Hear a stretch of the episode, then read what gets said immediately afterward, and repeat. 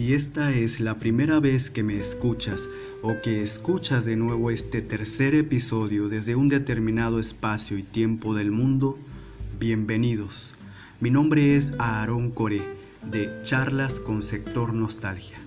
El tema de hoy es el amor por el conocimiento. ¿Qué sucede tras el encuentro con el otro? Y está dedicado a la memoria de todos aquellos que fueron llamados locos Retornaré al día 6 de febrero del 2019. Es una fecha muy importante porque surgió mi proyecto teatral llamado Mezquiteatro y que al recordar su inicio significa retornar al aula de la universidad, donde conviví dos semestres con grandes compañeros. Y después de un año, cada uno de ellos tuvo que tomar su carrera en el colegio que le correspondía.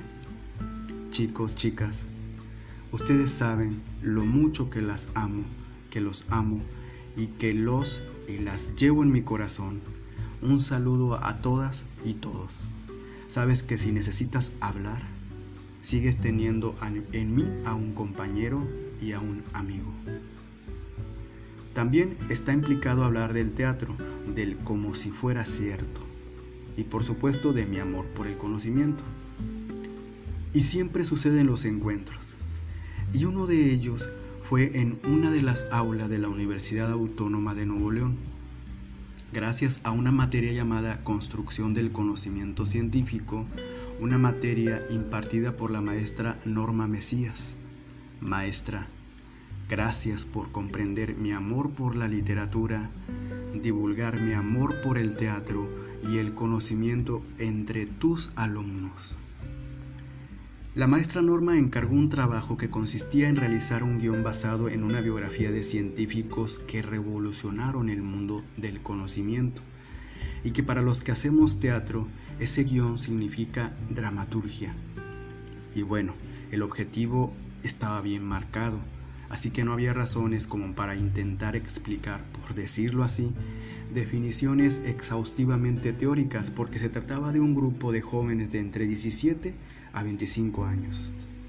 Ahora bien, ellos pensaban en todo menos en hacer una obra de teatro. En sus mentes estaba claro el llegar a ser un excelente sociólogo, un historiador, lingüista, educador o bien un gran escritor. Pero al final nos pusimos de acuerdo y retornamos al pasado y elegimos a un personaje que nació en 1578 y que muere en 1657. Se llamaba William Harvey. A él sus contemporáneos lo consideraron un loco porque cuestionó todo el tiempo lo que ya estaba dicho o establecido. Gracias a que no quitó el dedo del renglón, que no abandonó su proceso de prueba y error, fue que sus conocimientos científicos se comprobaron por medio de los hechos y al hacerlo cambió la historia del mundo. Pero yo me preguntaba una y otra vez, ¿cómo poder llegar a los corazones de cada uno de mis compañeros para que comprendieran la maravilla que tiene escondido el teatro? ¿Y qué crees que hice? Así es. De nuevo, tú lo adivinas todo hice que volvieran a ser niños, para que tomaran la herramienta de la imaginación. Al acordarse de cuando eran niños, de cómo se transformaban en una y mil formas, y junto a los demás niños y niñas jugaban como si fuera cierto, lo comprendieron rápidamente. Y recordaron muy bien, sobre todo decían que nadie se ponía a dudar en qué tan cierto era ese juego que pasaban de una situación a otra y que todos los niños y las niñas lo tomaban como algo verdadero. Y eso lo relacionamos con nuestra tarea que se presentaría al final del semestre. Durante cada clase la maestra Norma Mesías generosamente permitió que apoyara al grupo para proporcionarles herramientas para crear sus historias y poder llevarlas a escena. Entonces, pedía a cada uno que compartiera sus talentos al equipo que pertenecían y cada uno de ellos fue tomando la palabra y compartió lo mejor que sabía hacer, como tocar una guitarra, cantar, danzar, rapear o crear un títere. Luego, abordamos el trabajo con un objeto para que al utilizarlo en ensayos o el día de la presentación se diera paso a las formas más imaginables. Tomaban nota o prestaban atención cuando explicaba cómo una pluma se podía convertir en un arma blanca, un telescopio, una flecha o una de las bombas que se construyen los terroristas en Medio Oriente o cualquier parte del mundo. También una bufanda fue mi cómplice para compartir la metonimia del teatro. Es decir, una bufanda se convertía en la estola de un sacerdote, en sangre o tripas o en un lazo.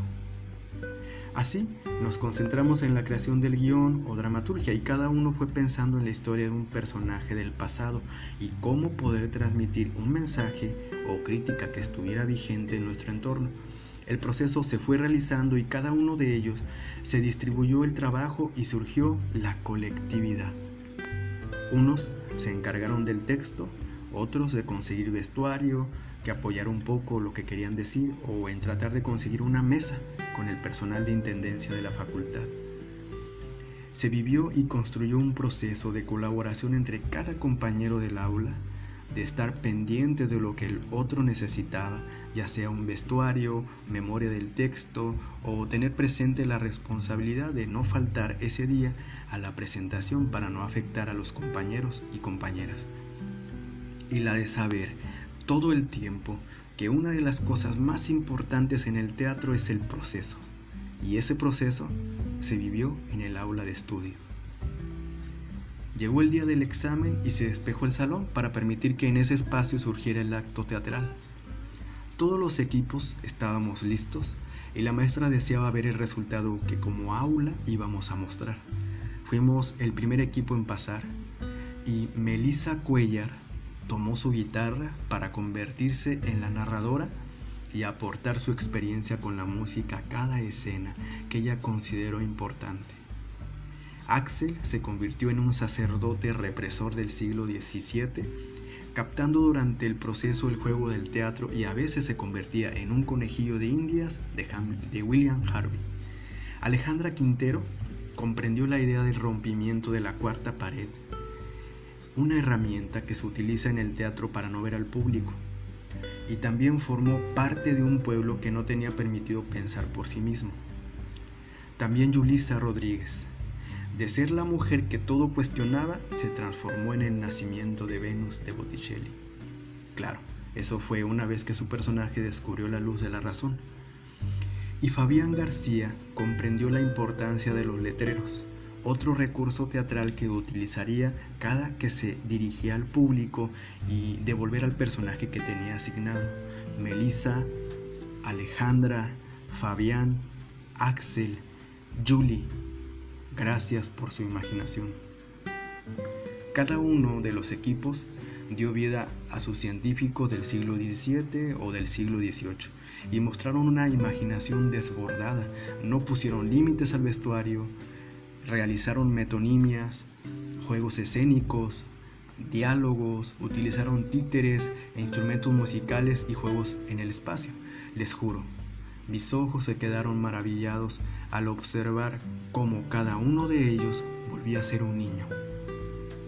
Eso es lo que sigo comprobando del teatro, que tiene un gran poder y del por qué no deja de ser vigente.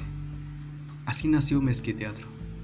Y uno de los objetivos es el encuentro con las comunidades, ya sea estudiantiles o las comunidades que se encuentran en las orillas de las ciudades centrales. Y para llevar a cabo ese objetivo se realiza por medio de obras de teatro, por supuesto, talleres, escritura teatral, conferencias o encuentros. Espero que podamos retornar al contacto con los otros para seguir llevando mezquiteatro a las comunidades, mientras se mantiene activo por medio de la escritura. Está claro que somos seres sociales y que necesitamos el encuentro con el otro para poder aprender, aprender y sobrevivir. Por eso el teatro es tan apasionante porque del contacto con el otro no solo se abre paso a la imaginación, sino que se comprueba lo que siempre he reflexionado. A partir de una dramaturgia de un libanés llamado Muabat, con el teatro aprendí a leer, a escribir, a contar, a hablar y a pensar de manera diferente. Aunque el mundo pueda llegar a considerar locos a los que seguimos ese camino del amor por el teatro y del conocimiento. Por cierto, entré a la universidad en enero 27 del 2019, cuando tenía 36 años. Después de un largo recorrido en fábricas, call centers y del estudio teatral, retomé mi amor por el conocimiento.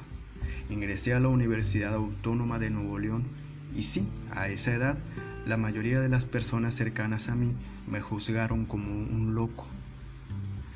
La única que se alegró y que me alentó se llama Marta Alicia, mi madre.